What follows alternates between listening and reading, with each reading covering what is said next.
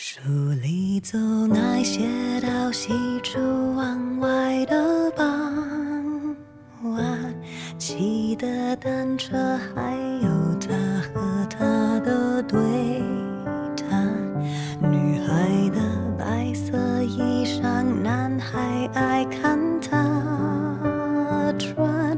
好多桥段，好多的浪漫，好多人心酸，好聚好散。好多天都看不完。刚才吻了你一下，你也喜欢对吗？不然怎么一直牵我的手不放？你说你好想带我回去你的家。享受思考的乐趣，拥抱变化的无常。全球首个正三观的双人脱口秀聊天节目《社会大白话》，说白话不白话，赵先生度的明白，带您一期一白话。慢慢喜欢你，慢慢的亲密，慢慢聊自己，慢慢和你走在一起，慢慢我想配合你，慢慢把我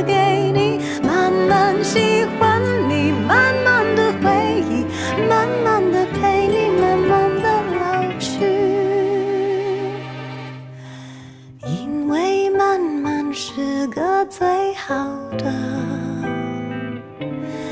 原因。大家好，欢迎收听《社会大白话》，我是赵先生，对面呢度的明白。大家好，嗯，最近我们话题的内容非常的多，还有好多朋友一会儿让我们说说八百，一会儿说说什么董王这点东西，咱们摘着一样一样来。啊，八百那后边再说吧。嗯，所以呢，咱们今儿呢先说女德的问题。啊，最近不又爆出一个山东曲阜的女德班吗？嗯，山东就好搞这个。但是那个女德班好像是东北区的一个团队搞的，她是在山东搞的。哦，视频里就有个女孩说，不学习传统文化就得得胃癌，戴美瞳的女孩都不正经。还有什么肾精流失后会流这个脊髓液，然后又流什么脑髓液，我也不知道是什么东西啊。反正就是把这几个东西它都串一块儿了呗。对，就有点跟邪教似的。其实早在前几年也报过同样的事情。二零一七年的时候，就是辽宁抚顺出了一个女德班儿，这里边也有一段视频。那老太太应该是个讲师，在里边说，女人应该奉行打不还手、骂不还口、逆来顺受、坚决不离婚的婚姻思想。然后说，男为天，女为地，女子就应该在最底层，不能往上走。点外卖、不下厨、不刷碗的都是妇道丧尸。当时也是被骂了一顿，然后网站也关了，这学习班可能也停了嗯，这种学习班通常参与学习的人还都不少，啊，还挺多的。而且都是喜欢搞那种一千多个人在一块儿学习那种，一定不是小班教育。哎，仪式感应该也挺强的。对，一千多个人。现在那个好多嗯那小女孩、小男孩，我前一段时间去国子监，然后大家都穿着那个去照相嘛，汉服服，汉服，啊啊啊！嗯但是穿汉服的不一定上女德班啊。啊，对对对，这些女德班的背后实际上都是利益，也就是咱们常说的，嘴上说的都是主义，心里想的都是生意。嗯像这次曝光的曲阜的女德班啊，就是以夏令营形式出现的。嗯这夏令营是要收钱的，没有说白去的。但是他那个好像是以募捐的形式来收费的，就是你愿意给多少给多少。嗯，但有一个最低线，是吧？反正有的人捐的多，有的人捐的少，啊有点像那个寺庙道观的香火钱的意思。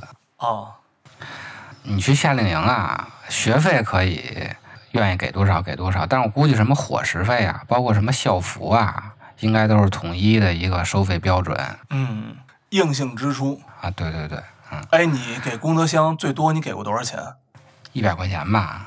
哦，顶天了是吧？啊，那咱俩一样，再多我就舍不得了。大多数也是逛庙会时候给的。像那个二零一七年辽宁抚顺曝光的那个女德班，它后面还有个网站叫中华经典网。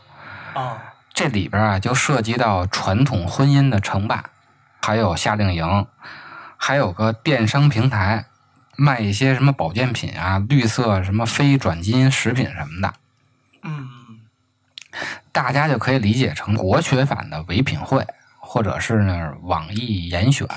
呵，它既然是生意啊，它就是有供需关系的。嗯嗯这个女德班大概分两类的需求，一类就是被家长送去的，嗯这类一般都是未成年人。这种现象其实就跟家长给孩子送到那个戒网瘾中心一样。这种类型的女德班实际上就是豫章书院的女子版，嗯嗯，也是啊，家长不知道怎么教育孩子。孩子虽然不上网啊，但是依然是在叛逆期。对，正好有这么个班儿，就送过去了。男孩可能就送到戒网瘾中心了，然后女孩可能就送到这女德班了。我今天跟我们邻居聊，他说他们家这孩子呀，就闲聊嘛，我们一起你比我大一岁，当然人家有孩子了，一个呢是上小学一年级了，一个呢是该上幼儿园三三岁了。嗯，这个人比我大一岁，后来跟我说，这大的可算塞上学校上学去了，还小的嗯该上幼儿园了，愁的他翻天覆地的。然后我说你有什么可愁的？这俩孩子，说这俩呀，我告诉你根本就控制不了。说现在又精，然后叛逆的又早。我说再叛逆的早也不会六岁叛逆吧？他说六岁，现在我们家闺女四岁叛逆，我都弄不了她。那没辙，那可不就送到各种班儿去了吗？自己又不会教育，对我真的想不到四岁怎么叛逆，有啥可叛逆的？有的孩子可能就知道了。对，反正这女德班啊，正好她还打着弘扬传统文化的大旗，这么着就让他这个生意更加的名正言顺了。像这种被家长送过去的呀，这种现象咱们之前说过，大家可以去参考第一百五十六期，咱们说那个模范型社会时候的内容。这种女德班这期就不讨论了，但实际上啊，上女德班的不仅仅是未成年的女性，像更早的，在二零一四年《南方周末》就报道过一个叫蒙正学院的事情，嗯这也是个女德班儿。这个女德班就出现了退休干部啊、企业家呀、大龄孕妇，包括什么未婚女青年这种，学历从研究生到小学不等，什么样都有。这种女德班就跟被家长送过去上的女德班是有区别的，这是自个儿找过去的，没病找病去的。这是自己找过去的。嗯像这个蒙正女德班啊，在里边还弄了一个摸手疗病，大概意思就是摸着你的手，然后说你哪儿得病了，就把你病治好了。这里头最离谱的啊，他说那个风湿病，这风湿病是怎么得的呢？他说是因为你心里边的恨太多了，哦，因为有个词儿叫恨之入骨，嚯，风湿病不就骨头疼吗？所以得风湿就是恨太多了。这个女德班整体搞的大概就是军事化那一套，也是每天定点起床读书，然后行各种礼仪，最后就是开个大会听那个大仙儿们洗洗脑。为什么这么拙劣的骗术还有人信呢？嗯，这个真的太拙劣了。对吧？嗯其实这个蒙正学院的一个学员啊，就给出了一个答案。嗯在入学的时候啊，他在本子上就画了一个灯塔。他说呢，我来这里就是来寻找灯塔的。那他寻找什么灯塔呢？正好另一个女德班的招生广告给出了答案。这个广告语啊是：今天物质发达、经济发达、科技发达，却没有了传统文化的基础，没有了家庭孝道，我们的生活将走入空虚和迷茫的名利与欲望的追逐中，精神世界一片渺茫。嗯现在需要找个灯塔。嗯所以这种女德班啊，实际上就是文化保守主义，它是任何一种文明在对抗现代性时的一个统一抓手。嗯在阿拉伯世界，它就表现为穆斯林兄弟会和伊斯兰国；在西方世界呢，它就表现为白人至上的安格鲁萨克逊新教文明，也就是红脖子；嗯在中国呢，就表现为传统的儒家思想的复辟。嗯这是全世界啊，在后现代时期反思现代性出现的一种通病。当现代性给人们带来福祉时，这种文化保守主义它就只能存在于边缘。嗯所以，我们看到二战以后啊，各个文明都在突飞猛进的开放经济、解放思想。像阿拉伯世界就拼命的搞现代化，出现了很多强人政府。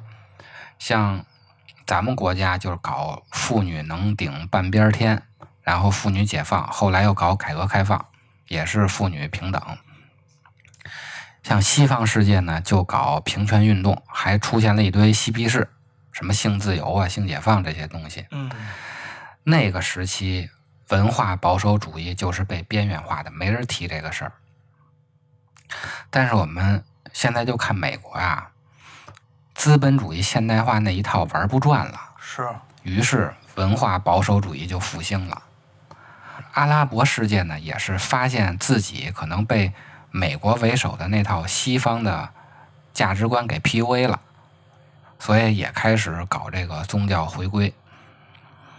就我国来说呢，像女德看似搞得挺多的呀，但它其实依然是边缘的一个事情，它还是没有进入到主流话语。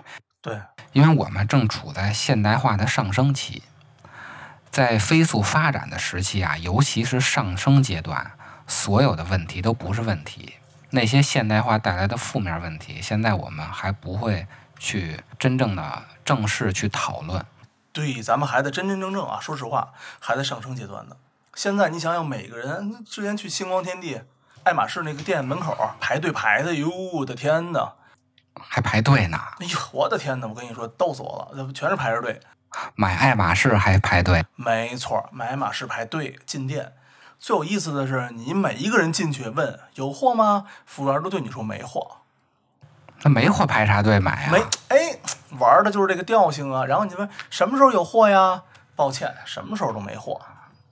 反正这些参加女德班的人啊，他心中的灯塔到底是什么呢？他实际上，他们就是在寻找中国女性的身份认同。咱们国家从进入到现代化的这个过程中啊，是伴随着儒家秩序逐渐被抛弃的一个过程。但是在家庭内部啊，其实还延续着这种儒家的秩序。嗯这个秩序以前是以忠孝的形态存在于从家到国的政治中的，现在家国的政治结构没有了，变成了现代政治的民族国家。但是儒家的这种秩序在家庭内部还是被保留着。具体到女性身上啊，就是女性在家庭内部的传统职能依然被保留着。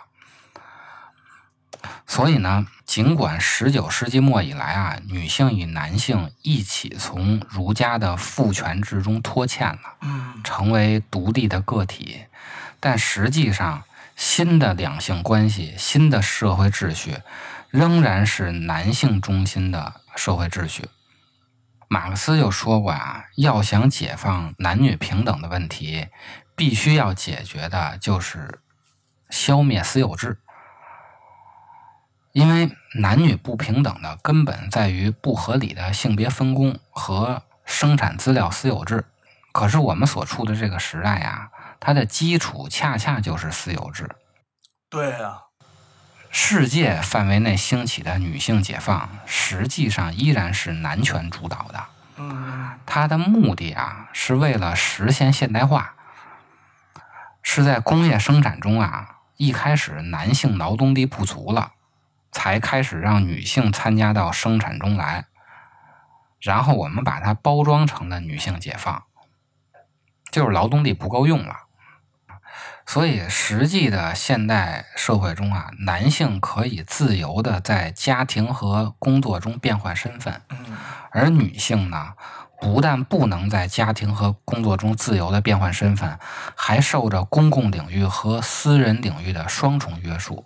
嗯，因为在公共领域啊，咱们就一直强调男女平等，是的，媒体上天天报道的就是女强人，然后妇女解放、恋爱自由，现在有什么 Me Too。对，但是在私人领域呢，又一直强调的是贤妻良母。媒体上天天报道的又是谁谁谁真的会持家，一采访女性就是你是怎么教育孩子的，尤其采访成功女性，你是怎么处理工作和家庭之间的关系的，嗯，仿佛男的就不需要处理工作和家庭的关系一样，就只有问到女性才会问到这种事儿。对，连那些花边的娱乐板块儿都在问女明星你怎么处理你这个家庭关系和你这个子女教育的嗯，啊？我觉得这不应该你这个业务水平，你这歌唱最近练得不错啊，对不对？这舞跳的还可以啊，对吧？啊，我们家孩子今儿学不学这个，明儿学不学那个，好像也是一个重要的话题。啊，但是人们对完美女性的想象啊，在公共领域和私人领域的这种要求是矛盾的，或者说，它不像男性那样是通用的。大家对完美男性的想象啊，在公共领域就是工作、挣钱、奋斗，没了。对，有钱 OK，在私人领域，其实还是工作、挣钱、奋斗。那你回到家以后，你要能加班工作的话，大家也觉得可以。嗯嗯嗯，如果你再加一个能心疼媳妇儿，什么气管炎，可能就更好。但是没有这一项，其实也无所谓。对，全天二十四小时一直工作奋斗挣钱就完了。就完了。如果你能再做个饭，哎呦，那你行了，那你就是我们，我就可以把你的人设卖给女性了，对对，您就成红人了，说白了，就网红了。嗯，能带货了啊，对，什么黄磊啊、林依轮啊什么的，是吧？出圈了就。出圈了，跨圈了。嗯反正女性在公共领域啊，是以原子化的个体的身份出现的，但是她在家庭中又要以家庭一员的身份出现。问题是，我们的主流意识形态啊，不是从结构上去解决这个问题，而是把这个矛盾让女性自己承担，就是通过召唤女性个人强大的承受能力或者崇高的道德，让她完美的适应公共领域和私人领域两种支配原则的冲突。所以就出现了一采访女强人就问她怎么处理家庭和工作的关系。一采访家庭主妇呢，就问你不出去搞工作，会不会被人家看不起？有没有心理负担？这个才是最大的压迫，这是一种系统性的压迫，就是这种矛盾本身是系统造成的，但是它却让女性通过强化自己的内心，让她自己去解决这个问题。嗯，前些日子啊，有一个电视剧，之前你也提到过，叫《三十而已》。对，应该多数女生都看了。大多数女生应该都看了啊，我是出于工作原因，我大概看了两眼。你工作有啥原因啊？必须了解一切热门的东西，哦，凡是上热搜的都得看。我跟大家说呀，尤其是广大女性，一定要警惕这种电视剧。这种电视剧就是我上述说的，对女性在公共领域和私人领域的要求，它是相互冲突的。这种剧啊，看着是手撕小三儿、痛骂渣男，挺爽的。它看似是一个女权主义的电视剧，实际上它是一个女德主义的电视剧。某种程度上啊，它比那个摸手疗病的女德班更具有欺骗性。我看了一下啊，这个电视剧不是有三个女主角吗？对，她分别做了三张海报，文案是“我没有靠山，我就是我自己最稳的靠山”。这应该就是那个顾佳那女孩儿嗯，那个女强人，啊。另外一个是我没有故事，我就是我自己最想写的故事。这应该就是那个老公是养鱼的那个女孩儿的对，杨立新他儿子。啊嗯，挺像的是吧？长得。啊。另外一个叫“我没有财富，我就是我自己最好的财富”，这应该是找一个什么哪儿的男的那个海王啊？对对对对对，找海王的那个，对对都都知道，都知道。对，我还学了一新词儿叫海王。如果你光看海报啊，它确实是一个女权的电视剧。可是大家要思考一个问题啊：为什么一拍女性电视剧就是家庭矛盾，就是谈恋爱，就是手撕小三儿和痛打渣男，好像女性没了男的就活不了一样？手撕小三儿、痛打渣男，恰恰反映了这部剧的主创思想，就是女性必须要有个家庭。嗯，女性的核心目标还是找个好男人。对，最近又有一个片儿叫《白色月光》，什么玩意儿？是小宋佳，还有那个以前演《武林外传》里那个书生，还有刘敏涛他们演的一个片儿。我听我朋友说了，好像是个什么悬疑破案的什么玩意儿什么悬疑破案、抓小三儿逮老公的一个片儿，啊？对对对对对，也是两个女性抢一个男的，为什么呀？就是希望能够组建一个家庭，没有这个家庭，这事儿就是这这个故事就不成立。两个女生都不喜欢这个男的，但是都得抢，就是为了说想给这个想给孩子也好，还是什么组建一个家庭。所以这种电视剧啊，一方面在公共领域塑造了一个女性和男性平等的这么一个理想的要求，然后在私人领域呢，又塑造了一个女性必须要依附于家庭，必须要有一个好家庭，找个好老公的这么一个形象。但是这两种原则是相互冲突的，所以才会造成女性很大的一个心理压力。我之前看过一个写建设新农村的电视剧啊，叫《啊父老乡亲》。嗯这个大家可以看看啊。其实现在农村题材的电视剧很少，里边斯琴高娃就演了一个女的省委书记，她在里面的角色定位就是一个正常的省委书记，压根儿也没描写人家庭里边这些破逼事儿。我觉得这个才是一个正常的女权的电影呢，就是有女性干了一件最正常的事儿，嗯该干什么干什么。而这个《三十而已》主创团队的思想呢，实际上就是儒家的私德理论的价值在作祟。在公共领域，虽然使用了现代的社会标准，要平权，要有自己的事业，但是在私人领域，还是希望他们能找到一个好男人，形成一个好家庭。现在这个女德班一出来啊，主流媒体都是在批判女德班如何荒唐。就这像什么恨之入骨的事儿，精英又做了一番什么封建糟粕回归的感慨。但是更重要的，其实应该是看到这些荒诞的女德班背后的需求。我们要真正的了解这些上女德班的女性为什么要上女德班，她的真正需求是什么？因为这些女德班都是市场经济下的产物，它没有需求就没有了女德班的出现。没错。三十岁娶婆娘，媳妇儿嘛长得是很漂亮。哎，这个词词嘛有些犟，把所有的家家法都给我上。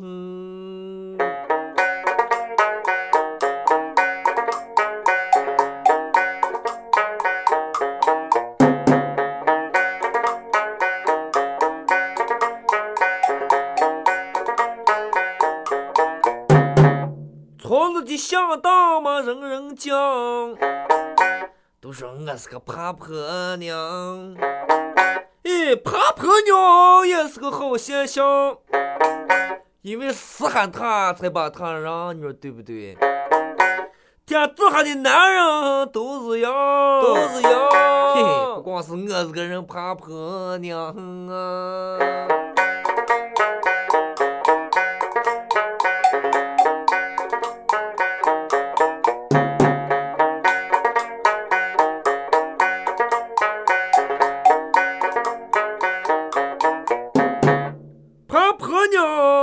婆娘怕婆娘，是给咱婆娘争上光，不浇水，哎还不纳凉，为啥给媳妇儿不敢投降？那媳妇儿打我是给我挠痒，骂我那是教着我成长。骂骂是奶。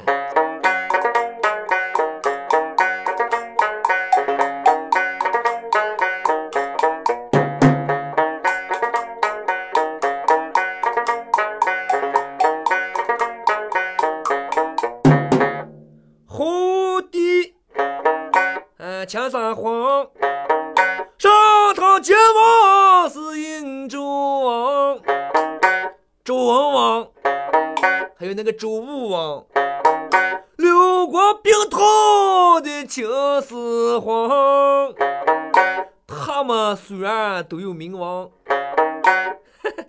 可是个个都是个怕婆娘。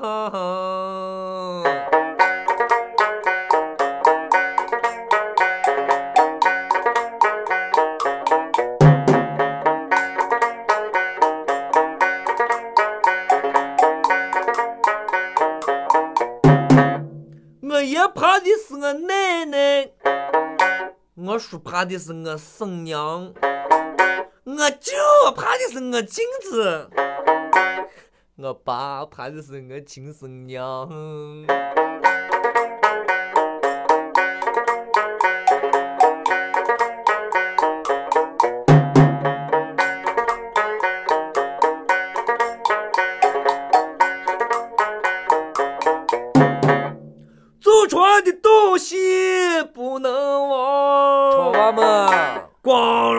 荣传统要发扬，自古后来要居上。我咱们大家合理合法，更加特别的怕婆娘，怕婆娘。嘿嘿嘿嘿